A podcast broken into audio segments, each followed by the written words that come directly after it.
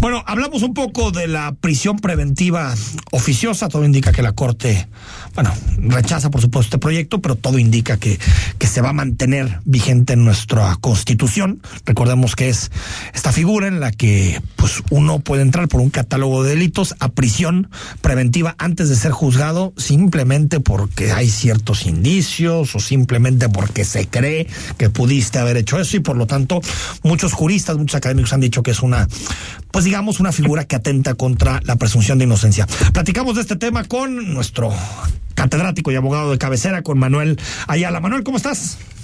Muy bien, Enrique. Saludos a todos en la mesa. ¿Cómo ves el asunto? ¿Cómo has visto el debate en estos días en la en la en la corte y también qué qué, qué esperas que pueda suceder el próximo jueves? Mira, pues yo creo que mm, como lo, lo decía en otra ocasión, en este yo creo que es el asunto más importante de la Corte en su historia. Eh, el, el, primer debate, el primer día de debate, creo que nos decepcionó a muchos la calidad del mismo porque eh, las sesiones de la Corte se han vuelto más bien como una sesión pero de posicionamientos. No hay un diálogo, no hay un debate, eh, leen mucho los ministros, a excepción de, de algunos. Entonces fue como muy muy tedioso, pero aparte eh, las reflexiones fueron como muy muy básicas, eh, muy acartonadas. Hoy creo que ya dimos un debate más más amplio, más robusto, muy buenas este intervenciones de, de varios ministros. Creo que vimos quién sí tiene más tablas y quién no en, esto de, de, argumentar, porque una cosa es, una cosa es dar clases en el salón de la universidad y otra cosa es estar ahí este, eh, decidiendo el futuro del orden jurídico nacional, ¿no? Y, y en cuanto al fondo del, del, tema, yo escuchaba ahorita que dices que, que todo parece indicar que tal vez quede así. Yo creo que no, yo soy más optimista. Ah, yo, yo espero, si, nos fijamos, la mayoría de ministros, eh, creo que 10, están convencidos de que la prisión preventiva oficiosa eh, es contraria a los derechos humanos y a los tratados internacionales. El gran tema de todo esto que tiene entrampado el asunto es el, el método, el cómo, cómo entrarle y cómo declarar que la prisión preventiva oficiosa no se debe de aplicar así en automático, el constitucional. Aquí el, las dos vertientes así lo voy, lo voy a resumir muy muy muy muy, este rápido es eh, primero, que cómo es posible que la Corte, que es garante de la Constitución, pueda inaplicar la misma Constitución, ¿no? Ese es el, primer tema.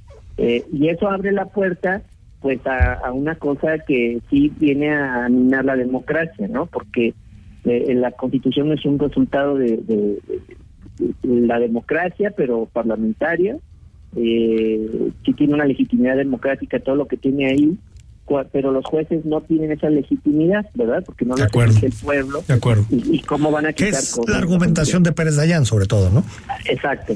Pero la otra, el otro tema, la otra vertiente argumentativa es mm, no nos hagamos bolas, este, no le vamos a quitar nada a la Constitución, sino que vamos a, interpretar la Constitución de manera integral, sin olvidarnos que hay un artículo 1 constitucional que nos dice que tenemos que darle interpretación a, los textos constitucionales de conformidad con los derechos humanos que prevé la misma constitución y los tratados internacionales, ¿no? Entonces no se trataría como de quitarle cosas. ahí lo que no me queda claro, perdón Manuel, es si hay una serie de catálogos que, digamos, que empujan hacia la prisión preventiva oficiosa, si es una figura que está en la Constitución, ¿cómo se puede interpretar distinto? Yo, entiendo porque creo que fue el ministro eh, Carranza, ¿no? Quien, quien puso este tema el, ayer, ayer lunes. Eh, lo que no entiendo es cómo una prisión preventiva oficiosa operaría distinto, porque si se tiene que justificar, pues ya sería otra figura, sería la justificada, ¿no? Eh, sí y no. Te voy a decir porque este, la, oficiosidad de la prisión preventiva, si, si somos así meticulosos en cómo está previsto en el artículo 19, nunca dice prisión preventiva automática, sino que dice que el juez tendrá que analizar y, y, dictar una prisión preventiva oficiosa. Es decir, en cuanto esté el delito, y está en el catálogo, tiene que abrir el debate sobre la, procedencia de la prisión preventiva. Ah, mira. Esta interpretación es la que está proponiendo, bueno, la propuso primero la ministra Ríos Fajar sí, Margarita. en un primer en un primer proyecto que por ahí circuló, ¿no? Este eh, luego se, se, retiró ese proyecto porque hay que recordar que aparte del asunto que se está discutiendo ahorita, que es una acción de inconstitucionalidad, hay otro asunto por ahí que creo que le tocó a la ministra Fajar. Entonces, eh, ese, ese tema, que es el que le deslizó ahí el, el, el ministro Carranca, esa es la manera de operar. Este, es decir, la Corte diría, donde dice oficioso, quiere decir no mm. automático, sino que el juez tiene que ver y valorar si en estos casos, por estar en este, en este, en este catálogo, procede o no procede la, la medida de la prisión preventiva. Obviamente, esto va contra lo que ha querido el legislador, ¿verdad? El legislador sí quiso poner ahí una prisión preventiva automática. Claro. Sin embargo, la la Corte es que quien tiene que eliminar estas, estas contradicciones de la propia Constitución. Y si te fijas, ahí no estaría como eliminando el texto, sino solamente les daría la interpretación que es acorde con Entonces, el jueves se podría presentar un proyecto con estas características que señalas, con esta reinterpretación. Exactamente. Si ah, te fijas, hoy el ministro ponente, el ministro Luis María Aguilar, pidió que no se votara el asunto. Sí, Dijo, voy a reflexionar lo que dijeron y creo que eso fue una buena medida, ¿no? Que es una medida que abona a que todos empiecen otra vez a, a establecer sus criterios, él vea cuál es cuál es la, opinión mayoritaria y hacer una propuesta que pueda aglutinar. Eso sería interesante. Eso sería una buena salida a todo este debate. Solo hacerte una pregunta que, que, he tenido, me he debatido estos días, eh, estimado Manuel. Si a los legisladores se les ocurre poner la pena de muerte eh, en la Constitución, se les ocurre decir que las mujeres son menos que los hombres o que los homosexuales no tienen derecho y está en la Constitución, ¿la Corte no puede hacer nada?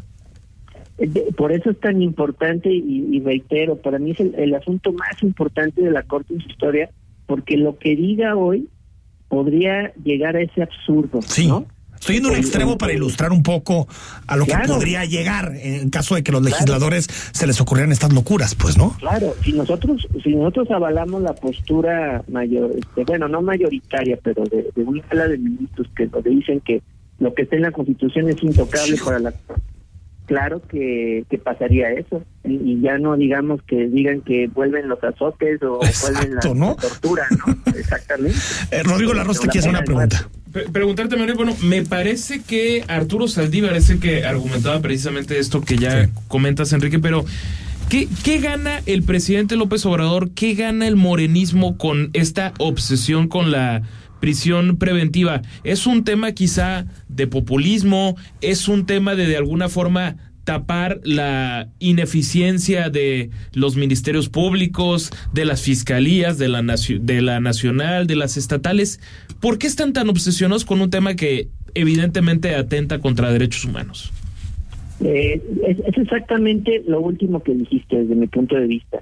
Eh, no es lo mismo configurar una buena investigación llegar ante el juez y convencerlo de que aplique esta medida cautelar a que este, tengas ya eh, nada más con una acusación este, con ciertos indicios porque ya lo metes al bote. Exacto, hay que recordar que la reforma de 2008 Sin duda. sistema penal este, minimizó mucho los requisitos para que alguien le den una vinculación a proceso, ¿no? Entonces, ahora basta, la vinculación a proceso es muy fácil y ahora imagínense que esto es en automático la cárcel.